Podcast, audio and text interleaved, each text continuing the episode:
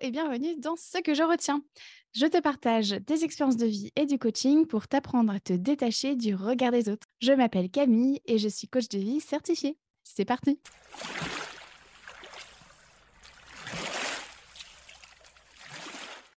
Aujourd'hui, dans ce 48e épisode, je te partage ce que je retiens de ces années de perdu à suivre une voie professionnelle qui rendait fiers mes proches, mais qui ne m'épanouissait pas. Je te donne des clés pour trouver un équilibre professionnel entre cœur et raison. Alors, est-ce que tu t'es déjà dit, mais qu'est-ce que je fous à faire ce boulot-là? Si c'est le cas, tu es au bon endroit puisque c'est exactement le thème de l'épisode du jour. Lorsque j'ai eu 4 ans, ce que je voulais faire en grandissant, c'était devenir maîtresse. À 6 ans, je voulais devenir prof d'anglais. À 10 ans, je voulais devenir prof de danse. À 12 ans, je voulais devenir prof d'anglais. À 14 ans, je voulais devenir comédienne de théâtre. Puis à 15 ans, je voulais devenir prof d'anglais à nouveau. Mais c'est l'année de mes 16 ans que tout a commencé un peu à partir en sucette. J'ai commencé à douter. Je ne savais plus trop ce que je voulais euh, exercer comme métier. J'étais toujours attirée par l'enseignement, la danse, les langues étrangères et le théâtre. Mais j'entendais de plus en plus qu'il fallait avoir, entre guillemets, un vrai travail, un travail qui rapporte de l'argent et qui est bien vu socialement. De toute façon, depuis toute petite, on me disait bien que faire du théâtre ou enseigner, bah, c'était pas une carrière. Hein. Bon, et puis de toute façon, comme je suivais une filière économique et sociale, bon, bah voilà, c'était plié. Hein. Euh, j'avais pas trop le choix. Et du coup, bon, bah voilà, arrivé à mes 17 ans, au moment de choisir mon orientation pour l'après-lycée, bah, je me suis inscrite pour faire des études assez générales, ce qui me permettrait d'avoir un vrai travail et je mets de très très gros guillemets. Et du coup, durant ces deux ans de diplôme universitaire et technologique à étudier la vente, le marketing, le commerce, la communication, les ressources humaines, la comptabilité, au grand joie, eh bien, je me suis vite rendu compte que mes proches étaient fiers de moi, euh, d'être dans cette voie-là, même si je me disais que je n'étais pas à ma place et que je n'appartenais vraiment pas à ce monde. Et puis voilà, pendant mes études, j'ai effectué plusieurs stages, dont un que j'ai adoré. Je faisais de la com pour des musées québécois. Et durant ces deux mois, à vivre et à travailler à Trois-Rivières, donc entre Québec et Montréal, eh ben, je les ai passés à visiter des expos de musées et puis à les promouvoir. J'ai participé à lancer un magazine culturel pour les régions Mauricie et Centre du Québec. Bref, j'ai adoré rencontrer des gens, apprendre de nouvelles cultures, m'émerveiller devant la diversité des thématiques, enrichir ma connaissance historique, découvrir de nouveaux métiers comme celui de graphiste ou bien celui de créer une exposition culturelle. Bref, c'était trop bien. Et 12 ans plus tard, mes yeux pétillent toujours en y repensant. Sauf que la vérité, c'est que je ne me voyais pas faire ça de ma vie. Je ne me voyais pas continuer dans cette voie. J'ai détesté les négociations, les guéguerres de politique interne, les budgets, la pression des chiffres, euh, les paliers à atteindre. Mais ça, je me suis bien entendu garder d'en parler à mes proches à mon retour, puisque je devais m'inscrire en licence. Et donc, par défaut, bah, je voulais faire de la com, mais comme on me disait que c'est un secteur bouché, que je n'y arriverais pas, blablabla, bla bla, du coup, je me suis dit que j'allais faire du marketing parce que c'était la voie la moins pire pour moi après ce DUT. Bon, clairement, c'est sans grande conviction que j'ai postulé à une seule licence. Je savais que je n'allais pas être prise parce que mon dossier n'était pas assez bon. Ah bah forcément, j'avais de bonnes notes en anglais et en espagnol, mais beaucoup moins en compta, marketing stratégique et vente. Du coup, on se retrouve à la rentrée suivante. Euh, je me suis retrouvée à faire des petits boulots en hôtellerie, restauration, vente. Et puis, je suis partie en Irlande en tant qu'opère pendant deux ans et demi. Et mon entourage continuait de désespérer de me voir faire un jour un vrai travail. C'est ainsi que j'ai décidé de reprendre mes études à 24 ans afin de devenir enseignante en maternelle et éducatrice spécialisée. Et puis voilà, j'ai fait un burn-out et une dépression. Et c'est là que j'ai décidé de me réorienter afin de passer une certification pour devenir coach de vie et puis bah, monter mon entreprise. Mais bon, tout ça, ce sera euh, pour un prochain épisode de podcast. Parce que finalement, si je résume, il m'aura fallu presque 22 ans pour finalement exercer le boulot que j'ai toujours voulu faire, à savoir enseigner l'anglais.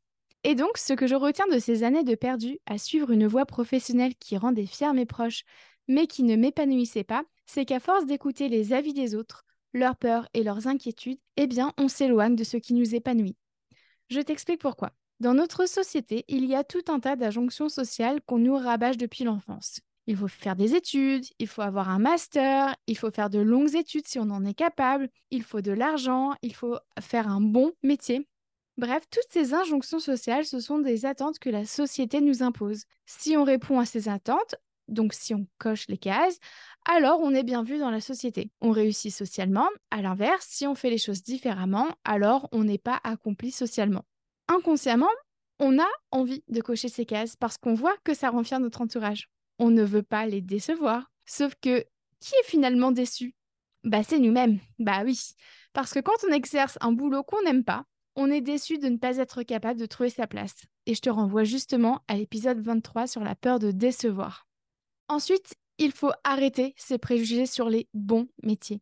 Il n'y a pas de bons métiers, pas plus qu'il y a de mauvais métiers. Parce que oui, je le dis, quand on parle de bons métiers, on sous-entend qu'il y a de mauvais métiers. Mais ça, personne n'assume, hein. ça on le dit pas cash. Donc, le bon et le mauvais métier, c'est subjectif, puisqu'il s'agit d'une construction sociale. Ce n'est pas une vérité universelle. Voici justement des exemples de bons métiers dans notre société actuelle, des exemples de réussite. Par exemple, être médecin, chef de produit, chef de projet, auditeur financier. Bref, je te la fais courte, mais en gros, les postes à responsabilité et dans les grandes boîtes.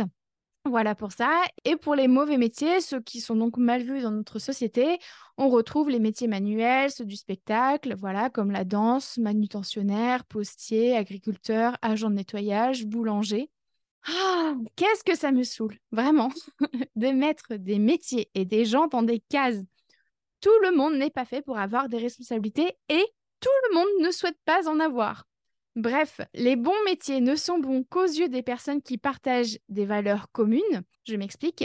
Chaque personne sur Terre voit le monde de manière biaisée. Tout d'abord parce que nous avons toutes et tous des traumatismes qui nous sont propres. Cependant, attention, ce n'est pas parce qu'on a un trauma qu'on en souffre automatiquement. Mais ça, j'en ferai un autre épisode car j'ai étudié les traumas et j'ai même passé une certif à ce sujet. Mais en gros, ce qu'il faut retenir, c'est que notre ADN transporte les traumatismes des générations précédentes. Ainsi, si les grands-parents de Suzanne ont connu la famine, alors elle aura très probablement hérité de la peur du manque. Pour elle, il sera donc essentiel d'être dans l'hyperabondance car il s'agira d'une question de survie. Elle aura donc les placards remplis à rabord de vivres alimentaires et sa peur de manquer se retrouvera aussi dans plusieurs domaines. Ainsi, il sera important pour elle de gagner beaucoup d'argent pour s'assurer d'avoir assez pour vivre. Et puis Suzanne a aussi ses propres valeurs, comme par exemple la valeur travail.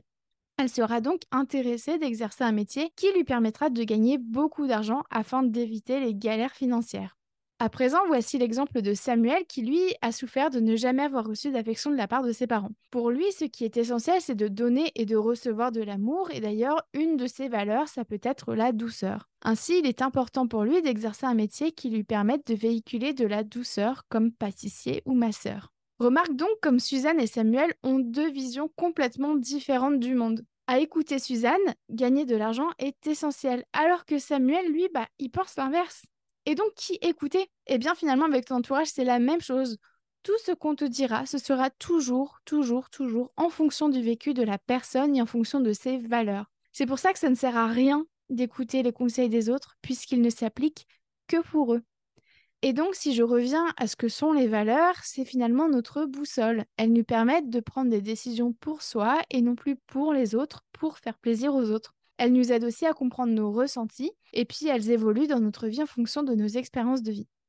Et donc c'est pour ça qu'il est important de connaître ces valeurs afin de trouver un boulot qui nous plaise. Trouver un équilibre professionnel entre cœur et raison est possible et ça passe par connaître ses valeurs et ses besoins. Et donc si toi aussi tu souhaites trouver un équilibre professionnel entre cœur et raison, voici ce que je te propose. Demande-toi, si j'étais seule au monde, qu'est-ce que je ferais comme métier? Si j'avais la garantie que mon entourage me soutiendrait à 100%, qu'est-ce que je ferais comme métier?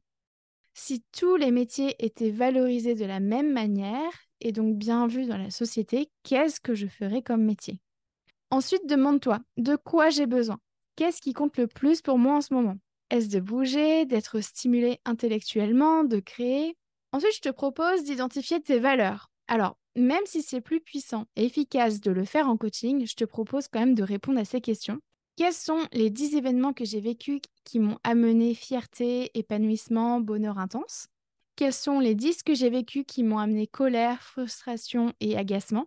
Ensuite, euh, je t'invite à identifier du coup entre 3 et 5 points communs à ces 20 événements et ça, ce seront tes valeurs. Par exemple, faire de la danse, créer des cartes au trésor, jardiner, apprendre l'anglais, qu'on me mente, la marée noire suite au naufrage du pétrolier en 99.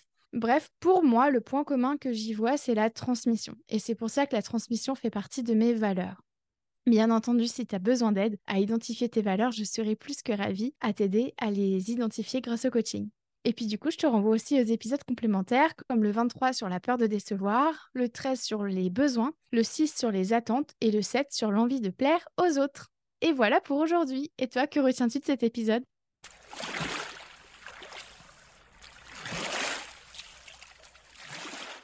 Merci à toi d'avoir écouté cet épisode jusqu'au bout. Si tu souhaites en savoir plus sur mon travail, rejoins-moi sur Instagram sur la page La Coach Camille ainsi que sur mon site internet www.lacoachcamille.com. Prends soin de toi.